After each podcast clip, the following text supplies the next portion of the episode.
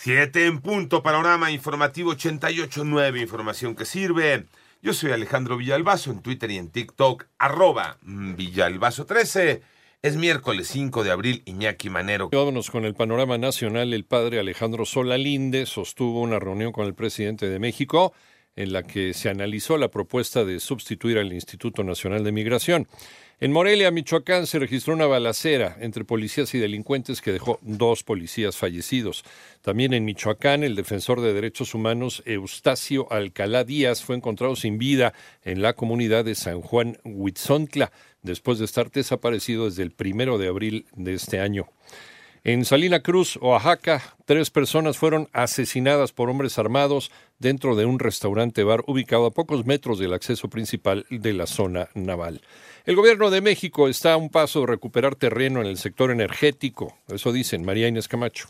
La Secretaría de Hacienda informó que el gobierno mexicano firmó un acuerdo para comprar a la empresa española Iberdrola 13 plantas de generación de electricidad con un monto de transacción de aproximadamente 6 mil millones de dólares por 12 plantas de ciclo combinado y una planta eólica, las cuales serán operadas por la Comisión Federal de Electricidad. La dependencia que encabeza Rogelio Ramírez de la O explicó que con la compra a la mayor productora privada de energía del país se fortalece el objetivo de restablecer la soberanía energética. Cabe mencionar que el presidente de México en su momento acusó a Iberdrola de apoderarse del mercado eléctrico en el sexenio de Felipe Calderón. Además, la Comisión Reguladora de Energía la multó con 9.145 millones de pesos. Para 88.9 Noticias, María Inés Camacho Romero.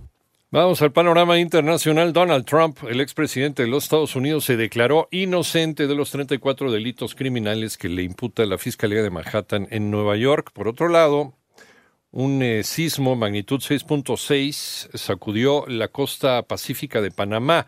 El Sistema Nacional de Protección Civil de Panamá no ha reportado víctimas ni daños materiales.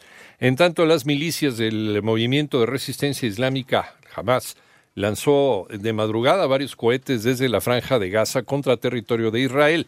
Esto después de que la policía israelí irrumpiese en la mezquita de Al-Aqsa con gases lacrimógenos y granadas aturdidoras para desalojar a las personas que rezaban. Esta mañana se dio a conocer que Silvio Berlusconi, quien fuera primer ministro italiano en cuatro ocasiones, fue ingresado de urgencia en eh, cuidados intensivos en la unidad de cardiología del Hospital San Rafaele de Milán. Las siete con siete minutos a los 81 años de edad falleció el primer actor, Andrés García, Lalo González. La muerte del primer actor Andrés García ha sido lamentada por diferentes famosos que trabajaron con él en el cine o la televisión o que mantenían una amistad con él. La primera en mostrar sus condolencias fue Anaí, quien escribió este mensaje en Twitter. No encuentro las palabras, le doy gracias a Dios por haberme dado el regalo de tu cariño. Sé que ya estás en un mejor lugar, te voy a querer y recordar toda mi vida con todo mi corazón, mi adorado Andrés. Roberto Palazuelos, quien estuvo enemistado con el protagonista de Chanoc, y Pedro Navaja posteó en Instagram que estaba devastado por la del hombre a quien quiso como un padre y por el cual se convirtió en actor. Para 889 Noticias, Lalo González.